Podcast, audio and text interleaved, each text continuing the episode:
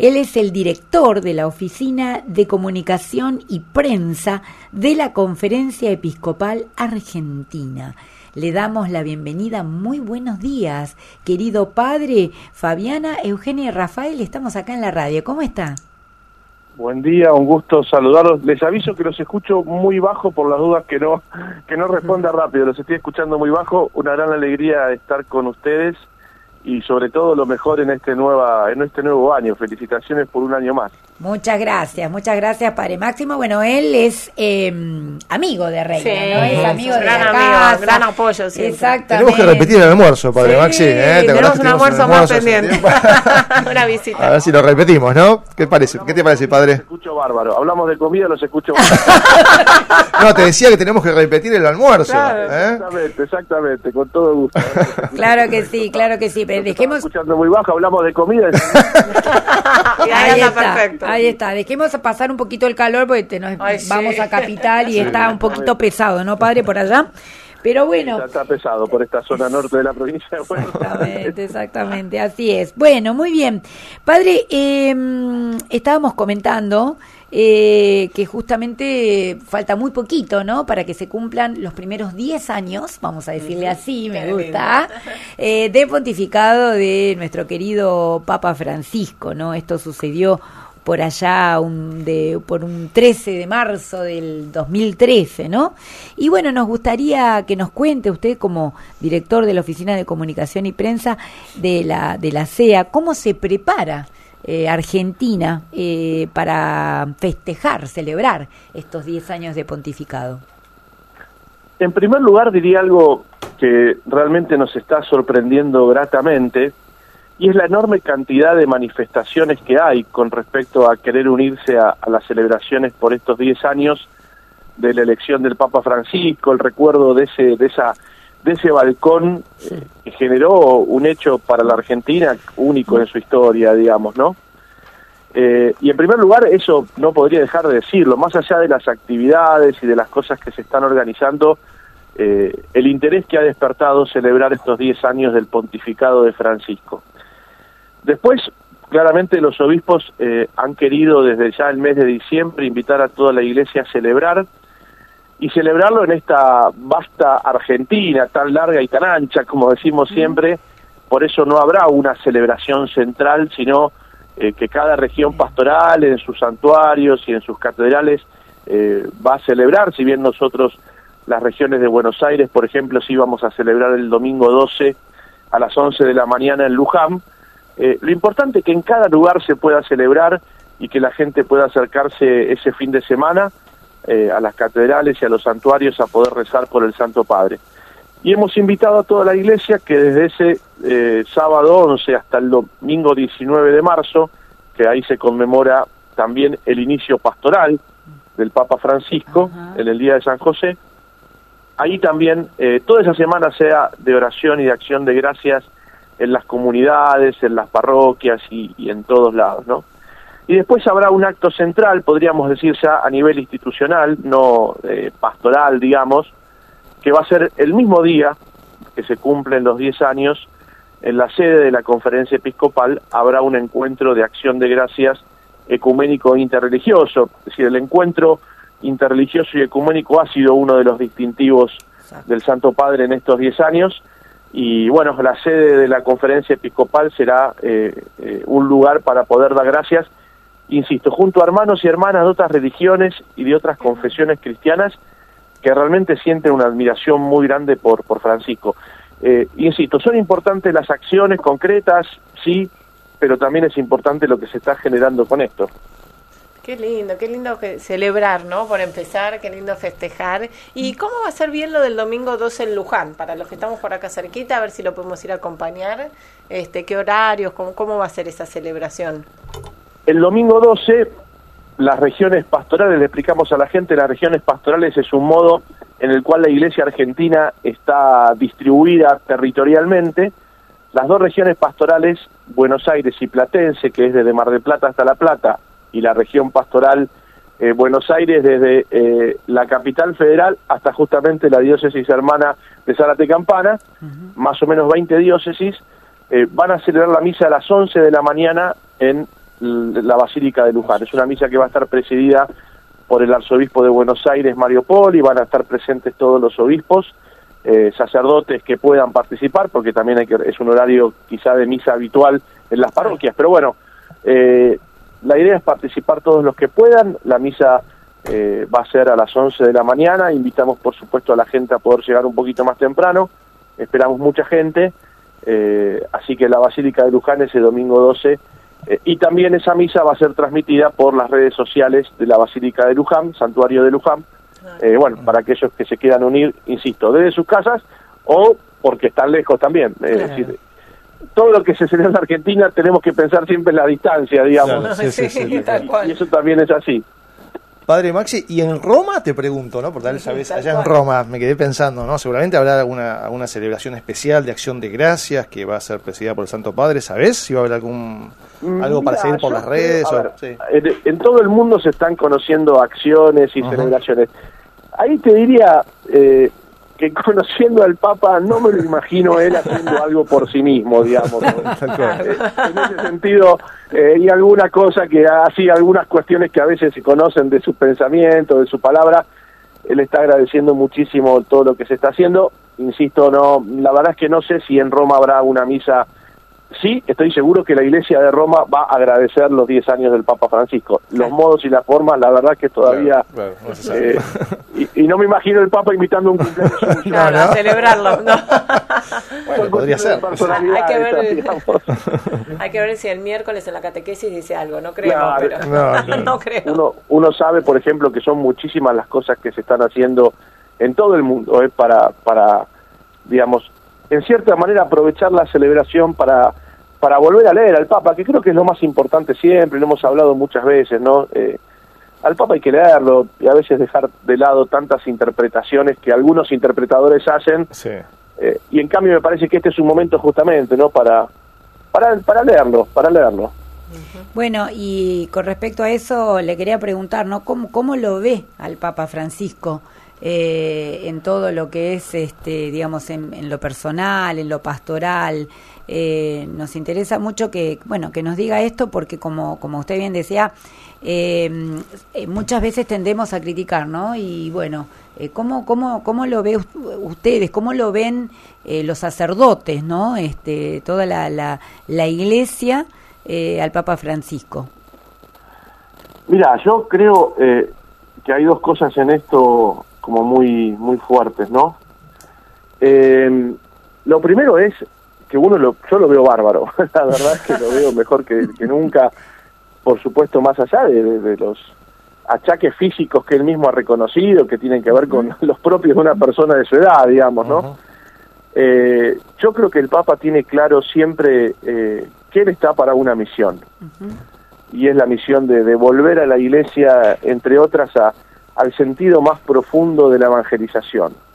Eh, y yo creo que eso es lo que uno ve, digamos, en primer lugar en el Papa, ¿no?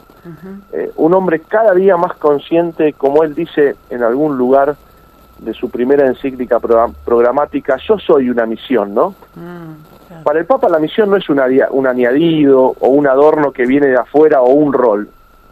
Eh, para el Papa la misión es ser él mismo. Y yo creo que eso es el mismo. Y eso me parece que él se lo ha tomado muy en serio.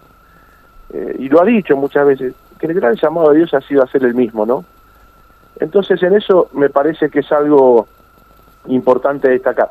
Lo segundo, con respecto a lo que preguntan, eh, él ha tenido mucho de su magisterio también con respecto al tema del Papa, ¿no? Y el tema de los sacerdotes. Y para los sacerdotes es una continua usina de reflexión el Papa. Y eso la verdad es que para los sacerdotes también es muy importante, ¿no? Poder leer al Papa, poder escucharlo, eh, poder vivir su llamado a la humildad, poder vivir su llamado a ser curas, eh, como dice él, sin clericalismo, sin carrerismo. Eh, hay muchas cosas del Papa que le dice especialmente a los curas que los curas tenemos que leerlas, digamos, ¿no? Así como le pedimos a los laicos que lean al Papa, creo que también los curas tenemos que pedirnos a nosotros mismos eh, leer al Papa, ¿no? Y es mucho el magisterio del Papa con respecto a los eh, a los curas, y es muy lindo leerlo y es casi a veces les diría son retiros espirituales cuando hace catequesis o, encuentros con sacerdotes y les habla. ¿Y cómo, y qué le diría a las personas que mm, eh, piensan que tiene cierta inclinación política? Yo lo que les diría es que lo lean. Cuando uno lo lee, esas interpretaciones se terminan. Eh, ahora, si escuchamos, como decíamos antes, la interpretación de la interpretación de la interpretación de alguien que quiere, además, intencionalmente generar controversia alrededor de su figura, es muy difícil, digamos, ¿no? Eh, pero cuando uno eh, lee al Papa, eh, enseguida todas esas cosas se, se corre el velo, digamos, ¿no? Sí, a veces, a veces viste que Padre Maxi que se dice que al Papa lo quieren más fuera de Argentina que dentro de Argentina, ¿no? Y que siempre tenemos esa llaguita abierta de que no haya venido, bueno, esa historia que no hace falta comentarla, pero, pero a veces por ese lado y por la cuestión política que comentaba Fabi, está como esa asignatura pendiente, digamos, ¿no? Pero bueno, Dios sabe por qué. ¿Él les comenta algo a ustedes, por ejemplo? Eh, off the record. cuéntenos, cuéntenos. que ¿Por qué no viene? Ahora a ver, volvemos a esto que decíamos recién, el Papa ha elegido hacer, eh, hacer el mismo, ¿no? Él en un libro que ahora se ha presentado hace poquito, que lo un conocido periodista lo ha hecho, lo ha dicho en un escrito de él, diciendo, eh, tuve la posibilidad de venir a la Argentina en, el, en tal año, eh, en ese sentido hubo una complicación de acuerdo a los calendarios electorales de los países de la región. Claro. él lo ha dicho, él siempre ha, dicho todo con mucha apertura. Exacto. Mira, hay una cosa muy linda con esto que dicen. Yo dos cosas diría, si me permiten, con este tema. Lo primero es, el Papa se, cuando se cumplieron cinco años de su de su pontificado, esto lo ha rescatado Monseñor Ojea en los últimos días en muchos lados, un grupo de personas de diferentes extracciones eh, le escribió una carta y él la agradece. Y en ese agradecimiento él dice, cuando yo haga algo bueno, sepan que también es de ustedes, porque ustedes son mi pueblo, y ustedes son el lugar donde yo me formé. Los argentinos tenemos que estar orgullosos de que un argentino hoy sea la persona, el líder y el, y el trabajador más incansable por la paz que tiene el mundo. Y me parece que tenemos que centrarnos en eso, ¿no? La Argentina le ha dado, eh, no un argentino para la Argentina, digamos, ¿no? Le ha dado un argentino al mundo que realmente es un líder hoy. Por ejemplo, en la búsqueda de la paz, es el único líder que después de un año de la guerra, todos los domingos en el Ángelus sigue diciendo, basta con esto, y poniendo la mirada en el martirizado pueblo de Ucrania. ¿Ustedes se acuerdan que hace un año la gente decía, y el Papa con la guerra, y veíamos a los canales de televisión diciendo que el Papa, el gesto que miraba, que no miraba, que Putin... Bueno, pasó un año, ¿no? el único que habla de la guerra es el Papa, digamos, ¿no? Y es el Papa que todos los domingos en el Ángelus dice, hay un pueblo martirizado que es el pueblo de Ucrania y todas esas cosas de que el Papa que estaba a favor de Putin, bueno, todo eso se terminó. Entonces, yo creo que hay, hay un, a veces hay mala intención en esto, sin dudas. Y lo segundo es eh, que la sensación y el termómetro que uno tiene, que es verdad que puede ser como, como se dice, que hay un grupo que no lo quiere. Ahora, la gran mayoría de la gente el Papa lo quiere. Sí, sí, es cierto. Es cierto. y lo respeta y lo busca y lo lee. Y la gente, gracias a Dios, también está por encima de estas grietas insisto que a veces con mala intención se, se arman, digamos, ¿no? ¿Y vos pensás, padre, que mucha gente volvió a la iglesia por medio de su pontificado? Digamos que la gente tal vez se acercó más. ¿Te parece que se dio esa situación en Argentina? Estoy seguro de que mucha gente que tenía distancias personales y afectivas con la iglesia, gracias al magisterio del Papa, se ha acercado a su pensamiento y a la cercanía de la iglesia. Eso no lo dudo, lo he visto con mis propios ojos eh, lo que ha significado la enorme cantidad de puentes que el Papa ha generado con el mundo no cristiano y con el mundo quizá no evangelizado. Y eso uno lo puede ver en las audiencias de los miércoles, lo puede ver en sus viajes. Y les pongo un ejemplo, lo, el año pasado en la Argentina, 16 universidades públicas, públicas, eh, con todo lo que uno sabe que tiene muchas veces la universidad pública en lo que tiene que ver con las temáticas y con la iglesia, participaron de una cátedra Laudato Si. Eh, universidades, insisto, de todo, de todo formato. Y uno veía el interés de alumnos y de alumnas, digamos, totalmente alejados al pensamiento de la iglesia por la invitación del Papa a cuidar la casa común y esto que decís yo lo vi lo, y lo percibo claramente, ¿no? Padre Maxi, y hasta acá, en estos 10 años, ¿qué, es lo por lo que más se lo puede este, destacar o considerar que, ha hecho? O sea, que, que, si tuvieras que vos, aunque sea vos mismo, evaluar, decir, bueno, este esto que hizo este viaje eh, es lo que por ahora más significativo me, nos vamos llevando de estos 10 años. Yo creo que en primer lugar la pasión y la entrega que ha puesto el Papa para que la Iglesia dialogue eh, desde su propia identidad con el mundo. Creo que eso ha sido el gran esfuerzo que está haciendo el Papa Francisco, ¿no? Eh, devolver la, el pensamiento de la Iglesia a la discusión del mundo. Me parece que eso es algo fundamental. Después, por supuesto, es evangelización y uno puede ser aceptado, rechazado, eh, pero creo yo que el, el, gran interés del Papa ha sido que la Iglesia vuelva a estar en diálogo con el mundo. Todo lo que está significando la experiencia sinodal es, a ver, esto de prefiero una iglesia eh, accidentada a una iglesia enferma, ¿no? Esto, esta invitación que ha hecho siempre de la iglesia de eh, dejar de, como de estar pendientes de nosotros mismos, ¿no? Eh, y, pensar en la evangelización, eso creo que ha sido una de las cosas más importantes. después, si querés a nivel estructural, también creo que hay que destacar la reforma de la curia romana, porque creo que es el gran mandato que él tenía en el cónclave por parte de los cardenales, que era de la reforma de la curia romana, para que vuelva a renovar su, su capacidad evangelizadora, sin dudas. Eh, internamente y externamente creo que lo que ha sido y lo que es la lucha contra los abusos en el seno de la Iglesia ha sido otra enorme eh, virtud del Papa Francisco estos años, en continuidad con lo que había hecho ya Benedicto XVI, de tomarse en serio esta problemática que sigue aterrando la vida de la Iglesia y creo también, estos últimos años especialmente, la incansable lucha por la paz, ¿no? Es decir, eh, a ver, poniendo su palabra en las grandes guerras que se conocen, pero no nos olvidemos del Papa, visibilizando guerras y, matanzas de las cuales eh, nadie habla, digamos. Yo creo que esas cosas eh, son de las principales que se pueden destacar. Y creo también que, mm, sobre todo, el tema de haber pedido perdón, ¿no? Eso es algo que a la gente es como que la tenía un poco este, como herida, lastimada, decir, bueno, estas cosas sabían que estaban pasando, eh, pero nadie como que levantaba el guante y lo decía y, pedía perdón, ¿no? Y entonces creo que esa imagen eh, humilde eh, fue lo que sobre todo hizo que mucha gente, como, como usted bien decía, viera a alguien que, que mira, o sea, que, que está con el pueblo, ¿no? Eh, y también está este mensaje hacia los sacerdotes, ¿no? Que se tienen que involucrar con, con su pueblo, que tienen que tener olor a oveja, eh, todas esas imágenes tan gráficas, ¿no?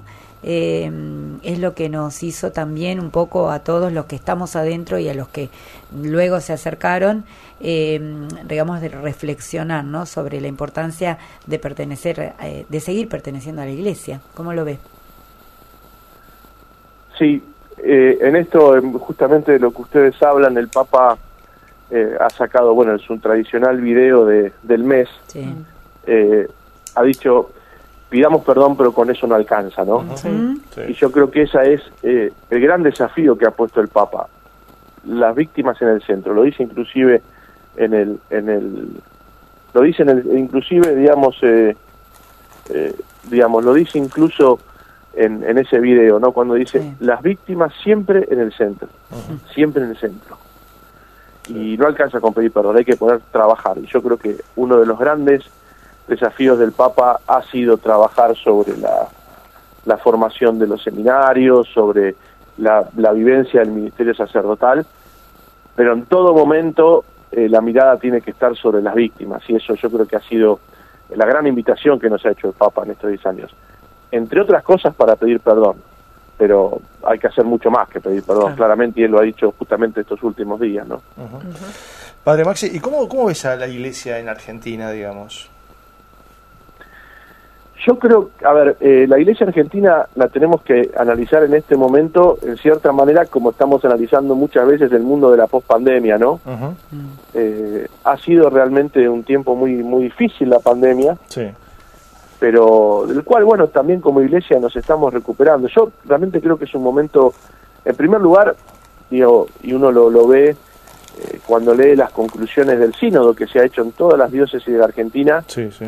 eh, cuando uno ve la necesidad que tiene la gente de una renovación profunda de la vida de la iglesia, de su misión, del diálogo entre pastores, laicos, fieles.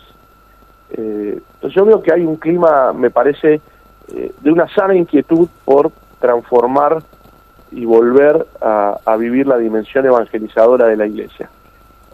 En segundo lugar, lo que no podemos dudar es el, el fenómeno que se ha multiplicado eh, de lo que es hoy la piedad popular. Hoy, eh, el año pasado, especialmente después de algunos tiempos de pandemia con los lugares cerrados, eh, lo que están significando las peregrinaciones, las fiestas patronales de los santuarios grandes en la Argentina, eh, realmente multitudes, ¿no? Eh, y eso me parece que es un signo de vitalidad muy grande. Eh, la fe de la gente, la fe sencilla de la gente que va a los santuarios. Y hemos tenido el año pasado celebraciones eh, en el Milagro de Salta, San Nicolás, la peregrinación juvenil a Luján, San Cayetano, la fiesta del Valle, Itatí, una cantidad de gente que superaba ampliamente, ampliamente a todas las otras eh, expresiones anteriores, digamos, ¿no? Bueno. Entonces yo creo que es un momento de, de mucha esperanza de la Iglesia, creo que es un momento de, de- mucha eh, de mucho deseo de renovación y yo soy muy muy esperanzador en este tiempo. Creo que por supuesto, a ver, como dice el sínodo y las conclusiones, la Iglesia tiene que plantearse el diálogo especialmente con la juventud y con y con las generaciones más nuevas, digamos, ¿no? Eh, porque sí, claramente uno cuando va a las celebraciones ve un promedio de edad, digamos, eh, de gente más grande en la iglesia. Bueno, hay que seguir trabajando eso y, y- y seguir buscando los desafíos para, para evangelizar. Así es. Bueno, muy bien. Estamos hablando con el padre Máximo Jursinovic, director de la Oficina de Comunicación y Prensa de la Conferencia Episcopal Argentina. Bueno, y ya para ir cerrando, querido padre, y agradeciéndole esta comunicación con Reina y todo esto que nos ha aclarado, ¿no? Sobre tantas cosas que estuvo muy, muy rico, ¿no? toda esta charla. Eh, si nos puede hacer una pequeña reflexión para este tiempo de cuaresma, eh, y bueno, finalizar con una bendición para nosotros y los oyentes. ¿Cómo no? Bueno, justamente hoy vamos, estamos empezando a vivir este segundo fin de semana de Cuaresma. Vamos a, a escuchar el relato de la transfiguración, que es el relato que viene después del desierto, siempre en Cuaresma. Siempre los dos primeros fines de semana de Cuaresma leemos las distintas versiones del mismo hecho, como son las tentaciones y la transfiguración de Jesús. La semana pasada vivimos el desierto, hoy vamos a vivir el tabor, el consuelo, la fortaleza de Jesús, aquellos mismos que junto con él habían sido tentados. Así que eh, vivamos un domingo de cuaresma que nos ayude eh, en medio de nuestras debilidades y fragilidades, nos ayude a, a poder eh, renovar nuestra conversión más profunda en este camino hacia la Pascua. ¿no? Escuchemos con mucha atención ese, ese evangelio que es de este domingo, que es la voz del Padre que respalda a Jesús y que le da fortaleza y que comparte ese consuelo con sus discípulos. Yo les deseo a ustedes en este nuevo año que comienzan y a todos los que nos están escuchando, que los bendiga Dios en el nombre del Padre y del Hijo y del Espíritu Santo. Amén. Amén. Bueno, muchísimas gracias, querido padre, que tenga un muy buen año de trabajo. Gracias, Gracias, igualmente eh, para abrazo. usted y todos los sacerdotes por los que siempre rezamos en nuestros rosarios de reina. Que tenga muy lindo día y muy buen fin de semana. Igualmente para ustedes. Gracias, padre. Bueno, muy bien, muy bien, qué linda, qué linda nota con el padre sí. Máximo Cursinovic. Sí, ¿eh? sí, sí, La sí. verdad que siempre dispuesto a- Realmente, Totalmente, realmente. Y muy, muy agradable.